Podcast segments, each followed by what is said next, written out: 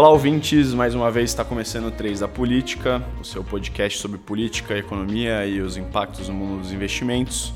É, esse é o terceiro episódio do 3 da Política. Lembrando que ele leva esse nome porque são três blocos. A gente vai falar do cenário é, interno, cenário externo e as consequências aí, meio que concluindo é, o nosso podcast. Nesse episódio, portanto, a gente vai falar do novo pacote de reformas pós-previdência que foi enviado pelo Paulo Guedes pelo Jair Bolsonaro e toda a sua equipe. No exterior, vamos falar da eleição de, de Alberto Fernandes. E aí, por fim, vamos tentar entender quais são as dificuldades das reformas aqui no Brasil e as dificuldades de um país que não se propõe a reformar, que é o caso da Argentina. Confira já.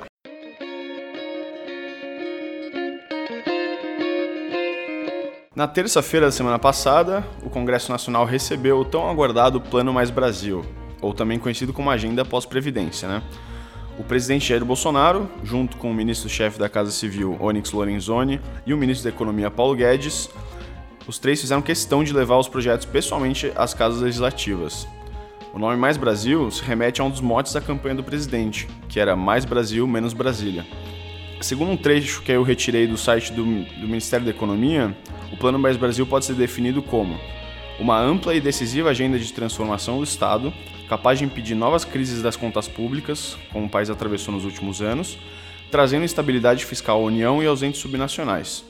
Ele tem início com a apresentação de três propostas de emenda constitucional, ou PECs, no Senado Federal. Basicamente, é, existem dois pilares que vão sustentar todo esse plano: maior autonomia dos gestores públicos no comando orçamentário e mais responsabilidade no controle dos gastos. Então aí na apresentação que foi feita é, tanto para a imprensa quanto para os outros é, interessados na semana passada, a, o, o, governo conseguiu dividir a transformação, os capítulos da transformação do Estado, em oito etapas. Então o primeiro seria o novo marco institucional da ordem fiscal e o Conselho Fiscal da República. O segundo, o estado de emergência. O terceiro, o plano de fortalecimento dos estados, também conhecido como Plano Mansueto, que é um dos secretários da equipe econômica. O quarto, a desvinculação dos fundos públicos.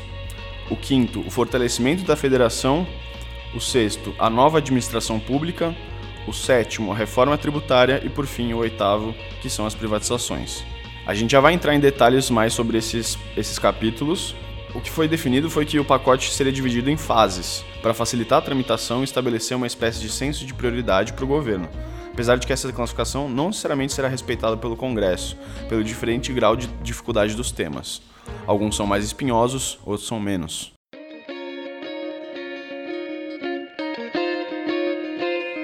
Falando dessa primeira fase, são três propostas de emenda à Constituição: a PEC do Pacto Federativo, a PEC emergencial e a PEC dos fundos públicos. Mas afinal, o que é a PEC do Pacto Federativo, né? Que estão comentando bastante faz algum tempo é uma proposta de um novo modelo fiscal da Federação Brasileira, que tem como objetivo conferir mais autonomia aos estados e municípios na distribuição de seus recursos e alocações, ampliando também a responsabilidade dos gestores no cuidado com as contas públicas. Né? Então, basicamente, reforçar é, esse estado de responsabilidade fiscal que vem sendo implementado lentamente desde mais ou menos o governo Temer. Né? Antes a gente teve, obviamente, tem alguns avanços que remetem ao governo FHC, o próprio governo Lula, mas todos eles foram um pouco interrompidos com a nova matriz econômica do governo Dilma e com a sucessiva crise é, fiscal brasileira, que agora vem tentando ser superada com medidas paliativas e também é, definitivas para o futuro do Brasil. Então, quando a gente fala de, da PEC do Pacto Federativo, ela também está dividida em cinco tópicos. O primeiro é a descentralização de recursos com condicionalidades. Então, o que a gente sabe hoje é que o Brasil o orçamento público brasileiro está muito concentrado na União, então a ideia é que os estados possam ter mais acesso direto a esses recursos, tendo como contrapartida alguns, alguns requisitos fiscais a serem cumpridos. O segundo é o plano de fortalecimento dos estados, é um plano que vai entrar para melhorar a situação de, fiscal de estados que estão já no limite das contas públicas. Né? O terceiro é um compromisso entre gerações, para que isso não seja destruído ou eventualmente danificado nos próximos governos quarto ponto também está ligado às regras fiscais e situação de emergência, dialogando com o terceiro ponto. E por fim, o último ponto fala sobre as orientações normativas do Tribunal de Contas da União. A ideia é que o Tribunal de Contas da União e os tribunais de contas estaduais e municipais eles possam ter a mesma linha de, de atuação para evitar embates jurídicos posteriores. Falando agora sobre a PEC emergencial. A PEC emergencial ela possibilita uma redução de cerca de 13 bilhões em despesas obrigatórias e desses 13 milhões, se a PEC for aprovada, 25% desse montante tem que ser usado exclusivamente para investimentos. Então aqui a ideia é que os estados possam voltar a investir mesmo com pouca capacidade de gestão orçamentária atualmente. Vale lembrar que, segundo as estimativas do Ministério da Economia, 2020 vai ser o ano em que tanto os estados quanto a União vão ter o menor nível de investimento da série histórica. E a terceira proposta é a PEC dos fundos, né? A PEC dos fundos tem por objetivo melhorar a efetividade na alocação dos recursos públicos. Você vê que todas as PECs estão relacionadas, né? É, e ela prevê a desvinculação de gastos ao propor a possibilidade de extinção de todos os fundos orçamentários infraconstitucionais. São 281 fundos hoje no Brasil que têm sob gestão cerca de 220 bilhões e tem uns fundos que não têm finalidade nenhuma, ou seja, os recursos ficam parados lá e a finalidade não é que ela não existe, mas ela é ela é vaga, como por exemplo fundo para pescaria da região do Mato Grosso do Sul, por exemplo. Então, para dar um melhor, uma melhor orientação para esses gastos, a ideia é que eles, esses fundos sejam revisados pelo Congresso Nacional e os fundos que não forem considerados úteis sejam extintos e esse dinheiro possa ser repassado para os estados, para que eles possam, inicialmente, a ideia aqui, para que eles possam abater os juros da dívida pública e melhorar a sua situação fiscal. Importante aqui, essa desvinculação não alcança os fundos constitucionais nem os ligados a áreas de saúde e educação. Então, basicamente é isso, essas três PECs. Então, a gente vai, vamos falar de números agora. O governo está prevendo uma transferência de recursos da União para os estados e municípios de 400 bilhões a 500 bilhões de reais em um período de 15 anos, isso com a PEC do Pacto Federativo. Sobre a PEC emergencial, o que se estima é que vão ter cerca de 50 bilhões para investimento em 10 anos e os 220 bilhões da PEC dos fundos também para abater os juros da dívida. Para fechar esse bloco, você deve estar se perguntando: e a reforma administrativa e a reforma tributária que a gente tinha falado no último episódio desse podcast? Pois é, por enquanto, esses passos não são prioridade para o governo, o governo ainda não enviou as propostas, mas no futuro próximo o governo vai enviar para a Câmara dos Deputados a proposta de reforma administrativa própria e para a comissão mista que vai ser criada entre o Senado e a Câmara para discutir as propostas que já estão em tramitação sobre reforma tributária. A ideia é que também o governo envie uma proposta própria para a reforma tributária nessa comissão. Antes que eu me esqueça, mais um detalhe: essas três PECs que foram apresentadas vão ser enviadas diretamente para o Senado. Então a tramitação dessas propostas vão começar no Senado, porque o Senado é a casa das federações e a, as propostas têm a ver com o Pacto Federativo, com as reformas na Federação Brasileira, por isso a escolha pela casa alta do nosso Congresso Nacional.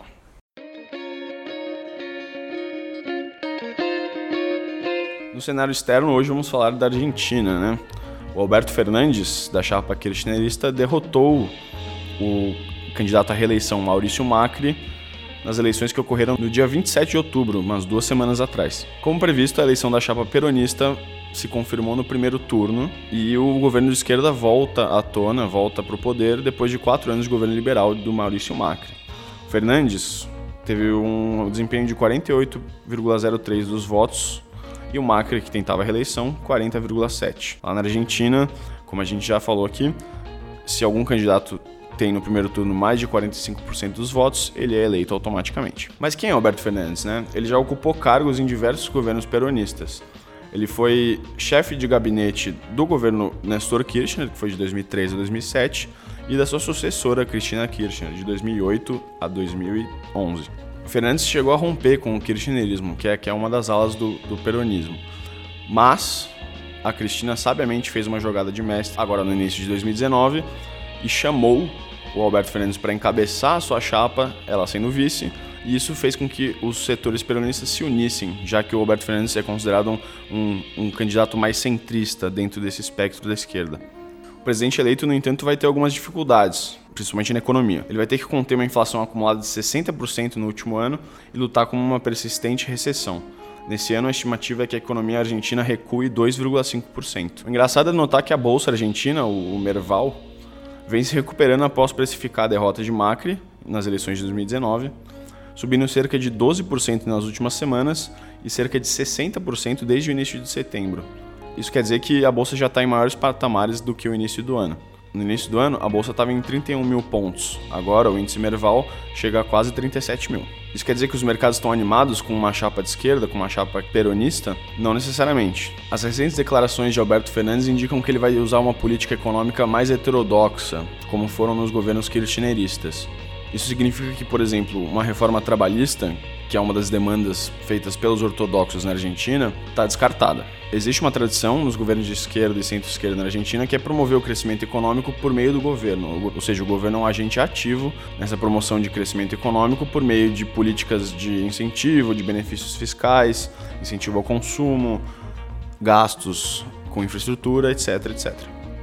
Então, num curto prazo, na verdade, a economia tende a melhorar justamente por isso, pela intervenção governamental que deve trazer frutos à economia num curto prazo. O problema é que num longo prazo a gente sabe que esse crescimento não é sustentável e a gente pode voltar a ter tanto recessão quanto descontrole do tripé macro, macroeconômico, ou seja, o câmbio altamente desvalorizado, que é o caso atualmente, a inflação descontrolada e todas essas outras mazelas aí que afetam a economia real. Outro aspecto muito importante a ser considerado é saber o papel de Cristina Kirchner no governo. Ela é um pouco mais radical que Alberto Fernandes, mas ela é vice-presidenta do país. Fica a dúvida então, né? Será que a Cristina vai ser a presidente por trás do presidente?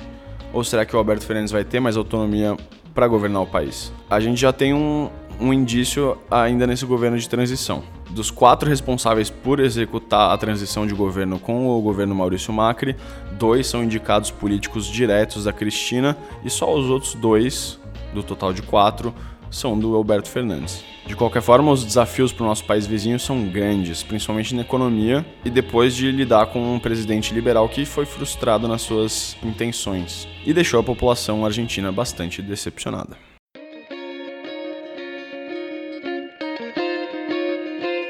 Para fechar o nosso episódio de hoje, vamos colocar o Brasil em uma caixinha e a Argentina em outra, para entender o que acontece com as economias.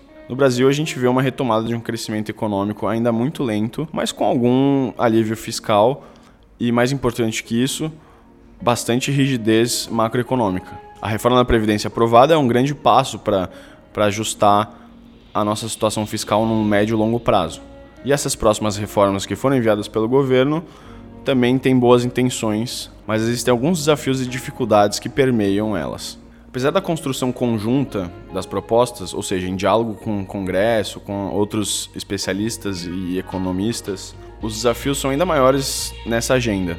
A gente não está mais no primeiro ano de governo Bolsonaro, onde sua popularidade ajudou muito para que a reforma da Previdência avançasse. Existem mais interesses difusos contrários a essas mudanças do Pacto Federativo, tanto na questão dos fundos públicos, por exemplo, quanto a questão do, do funcionalismo, do, dos próprios servidores públicos federais, de, de transferência de recursos, etc.